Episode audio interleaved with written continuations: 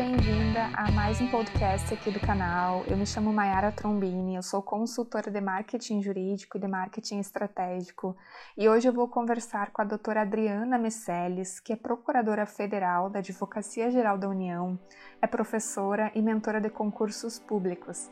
A doutora Adriana tem uma bela carreira na área de concursos e ela vai nos contar como foi a sua experiência, quais metodologias ela aplicou para estudar e passar em vários concursos. Então fique até o final dessa entrevista porque está muito bacana. Bem-vindo ao canal, doutora Adriana. Muito obrigada por ter aceitado o convite. É um prazer recebê-la por aqui. Eu tenho certeza que a sua experiência na área de concursos públicos será de grande valia para os profissionais que ainda estão perdidos quanto ao rumo das suas carreiras. Gostaria inicialmente que você fizesse uma apresentação do seu trabalho, falasse um pouco sobre a sua carreira, para que a audiência possa conhecer o seu trabalho. Olá a todos, oi Mayara. É sempre uma grande satisfação produzir conteúdo com você nos seus canais.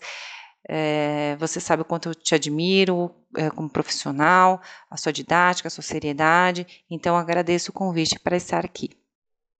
Muito obrigada pelo carinho, doutora Adriana. É recíproco. A satisfação é toda minha em recebê-la aqui no canal.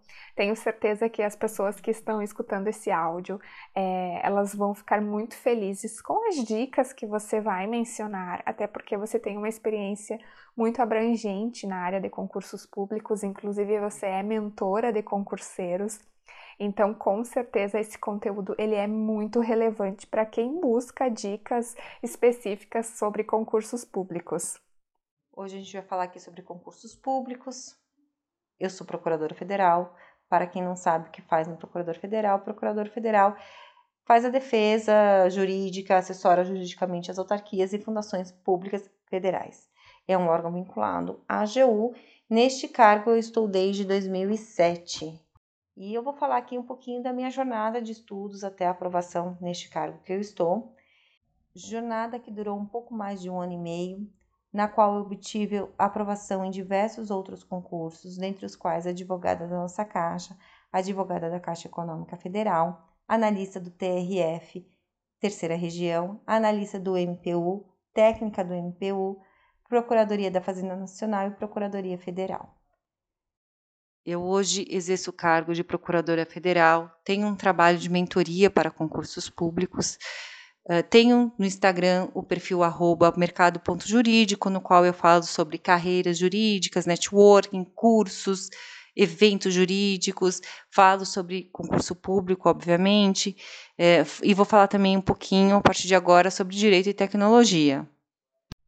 A doutora Adriana acabou de falar sobre o perfil dela no Instagram, que é Mercado Jurídico. É muito bacana esse perfil, ela leva profissionais para conversar sobre o mundo do direito, sobre tecnologia. É, eu mesma, como profissional de marketing, já participei de uma live no perfil dela falando sobre marca pessoal e marca profissional. Então, com certeza é um perfil muito agregador para sua carreira. Acompanhe os conteúdos que ela compartilha por lá. Então vamos iniciar aqui a nossa rodada de perguntas e respostas com a doutora Adriana Meceles. E a primeira pergunta que eu faço é: quando você estava na faculdade de Direito, você já se identificava com o concurso público? Essa questão no momento da escolha da atividade que você vai escolher né, para sua vida, ela é bem interessante. Até porque tem pessoas que já entram na faculdade sabendo o que vão fazer depois da graduação por conta de experiências familiares, né, de um universo que elas já têm um conhecimento, enfim. Não foi o meu caso. Eu entrei na faculdade de direito, eu não sabia o que o que eu iria seguir a partir do momento da graduação. Então, o que, que eu fiz? Eu fiz estágio em diversas áreas, em diversos portos de escritório e fiz é, estágio em escritórios pequenos, fiz estágio em escritório grande, fiz estágio em órgãos públicos, e dali eu fui é, verificando o que mais se assimilava é, à minha personalidade. E por volta do quarto ano da faculdade, eu identifiquei que possivelmente seria a carreira pública. Então, eu saí de um grande escritório que eu estava, fui estagiar na área pública, fui estagiar na Procuradoria do Estado de São Paulo e, e concluí que era aquilo mesmo que eu queria e comecei a estudar para concurso público após a minha graduação.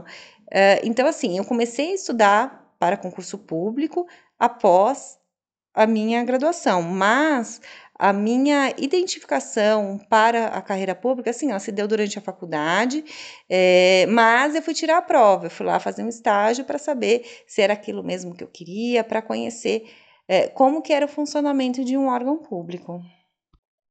Uma dúvida que deve ser muito frequente em estudantes que estão direcionando seus estudos para concursos públicos é se você estabeleceu uma rotina de estudos é, quantas horas por dia eram dedicadas aos estudos. Porque é muito importante, né, Adriana, ter uma metodologia específica, é, se dedicar realmente ao que você está buscando, estudar de diferentes formas. Então, conta pra gente como foi essa rotina, né? Quantas horas por dia eram dedicadas realmente aos estudos e como você fez para organizar a sua agenda. De fato, Mayara, é uma dúvida bem recorrente, mais recorrente que essas. Acho que só a quantidade de horas que eu estudava uh, durante o dia. E só lembrando que a quantidade de horas, pura e simplesmente, ela não revela se o seu estudo é de qualidade ou não, né? Você tem que saber a qualidade desse seu estudo, quanto que você está assimilando de conteúdo neste tempo. Às vezes, a quantidade de horas de uma pessoa estudando, ela pode ser é, menor para uma outra pessoa que tem uma qualidade de estudo melhor, tá? A minha rotina de estudos, ela pode ser dividida dentro da minha jornada, né, até a aprovação, em três períodos aproximadamente.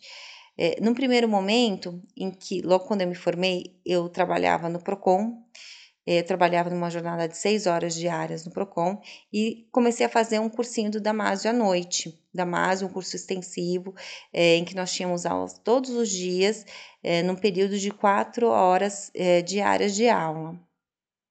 Num primeiro momento, a minha intenção era trabalhar às seis horas, é, estudar na hora que eu voltasse do, do trabalho e posteriormente ir ao cursinho no período noturno. Mas o meu trabalho dentro do Procon, ele estava me consumindo muito mentalmente, porque eu trabalhava com atendimento ao público e reclamações de consumidores. Então aquilo é, me consumia de uma forma que eu chegava na minha casa depois do trabalho é, e eu não conseguia ter um estudo de qualidade, eu chegava muito cansada. Então, o que, que eu decidi fazer naquele primeiro momento? Eu decidi que eu não iria estudar durante a tarde e que eu iria descansar no período entre a, a, o retorno do trabalho do PROCON e o início da aula do, do Damásio, e que naquele momento em que eu estivesse em aula no cursinho, seria um momento que eu, é, que eu tivesse uma concentração plena na aula, para que aquela matéria que estava sendo ministrada não precisasse ser constantemente revista, ou seja, eu poderia repassá-la posteriormente, mas eu não precisaria ter aquele conteúdo de novo. Né? Então, eu me concentrei para que aquele momento de, de aula que eu estava tendo fosse um momento de qualidade de estudos. Mas no momento em que eu vi que essa rotina de estudos não me levaria a uma aprovação rápida, eu alterei a minha rotina de estudos o que envolveu minha saída do Procon. E eu continuei ainda, mas uh, algum período ali, seis meses, uh, fazendo o cursinho do Damásio à noite, que, né, que era uh, ah, para complementar, né, para fazer o, o, período completo de um ano, que era o extensivo do Damásio. E nos períodos da manhã e tarde, eu já consegui estudar. Aí então fiz uma rotina de estudos de umas oito horas diárias ali dentro do, do de manhã, dividida entre manhã e tarde é, incluindo nesses períodos momentos de atividade física, momentos de descanso, o que é de extrema importância e que, sinceramente, eu acho que foi o que me fez seguir é, de uma forma tão disciplinada no, nos meus estudos. Ou seja, eu continuei fazendo coisas que eu gosto e coisas necessárias para que o estudo seja de qualidade. Depois deste um ano do curso do Damásio, quando terminou o curso do Damásio, eu inseri na minha rotina de estudos o estudo em biblioteca. Então, eu ia em alguns períodos da semana, eu ia até a biblioteca do Mackenzie estudar. O que eu acho ótimo, você ter uma diversidade de doutrina ali, é, sem ter que consumir, você tem que comprar todos aqueles livros. É, então, é um, um, uma modalidade bem interessante de consulta de doutrina. É, e eu complementava o meu material de cursinho com as anotações que eu achava pertinente daquilo que eu estava estudando. Essa dica da biblioteca é muito boa, doutora Adriana, até porque é uma outra alternativa para oxigenar o cérebro, né? Porque a pessoa vai se deslocar até a biblioteca, é, ela vai ver livros, ela vai ver outras coisas, né? Ela estará em outro ambiente, porque se a pessoa fica só em casa estudando, acaba ficando um pouco cansada também. Então, adotar outras ferramentas dentro da metodologia de estudo é super importante, inclusive ferramentas digitais, né, como você vem falando, que é bem importante. Hoje em dia também tem biblioteca online, né? As pessoas podem ler livros online, mas é importante que a pessoa realmente, inclusive, tenha um tempo para ela mesma, né, para descansar, praticar esportes, justamente para que consiga ter uma produtividade melhor e, e os estudos uh, sejam realmente efetivos. Eu queria também, sobre esse assunto de rotina, dar uma dica é, no que se refere a, ao candidato assistir a aula de conteúdo que ele já sabe. Então, quando eu uh, acabei o meu período de, de aula do, do Damásio, que eu tive um ano uh, inteiro de aula, um curso extensivo, que eles abordam bastante conteúdo, uh, eu fiz um reta final do concurso do curso do LFG para o concurso que eu, que eu estou hoje, que é da Procuradoria Federal, e muitas das aulas que eram ministradas ali de matérias que eu já tinha tido no Amásio, eram aulas que para mim não acrescentavam em nada. Então, o que, que eu fazia? Eu saía da aula e ia estudar coisa que precisava é, agregar ao meu conhecimento. Não adianta você ficar em uma aula é, que não está te agregando. Sabe aquela aula que você responde antes do professor é, falar, somente te responde antes do professor é, terminar o raciocínio? Então, essa aula você não precisa assistir. A não ser que você precise de uma revisão, mas você não precisa assistir. E o tempo que você está nessa aula, você pode utilizar para aprofundar aquele conhecimento, pode ser inclusive na mesma matéria, mas para aprofundar aquele conhecimento que você já tem. Então, o tempo de estudos para concurso público ele tem que ser otimizado. É, no digital é um pouco mais fácil de você deixar de assistir, mas quando você está no presencial, às vezes o candidato fica com vergonha de deixar a sala de aula, é, de, de achar que o professor enfim, vai achar ruim. Gente, professor de cursinho, ele sabe que o seu tempo é para estudo. Então, se aquilo não está te agregando por qualquer das razões, tá? E muitas vezes é porque você já estudou aquilo, porque o, o, o concurseiro, ele tem rotinas de estudo e, eventualmente, aquela matéria que o professor está é, tá dando, ele já estudou. Então, deixem a sala de aula e vão estudar um conteúdo que te agregue. Bom, e quais dicas você daria para um estudante que está em dúvida se segue a carreira da advocacia empreendedora ou concurso? A dica que eu dou, que eu sempre dou para todos os meus estagiários que às vezes deixam, né, que, o trabalho na procuradoria, é, façam estágios, façam estágios, conheçam as carreiras, conheçam o que a carreira tem a te oferecer e não o nome da carreira e não aquela imagem que você tem do que deve ser ou aquela percepção que você teve em um filme. Tá? Não, conheçam a carreira, a realidade da carreira, aquilo que você vai trabalhar. Por exemplo, se você optar pelo concurso público, aquilo que você vai trabalhar depois da aprovação. A gente tem que sempre lembrar que a aprovação no concurso público ela não é um ponto final, ela é o início de uma carreira e depois dessa aprovação você vai ter uma série de atividades que você vai ter que exercer. Então é bom, é sempre bom que você saiba o que, que te espera depois da aprovação. E o mesmo para a advocacia privada, né? A advocacia empreendedora.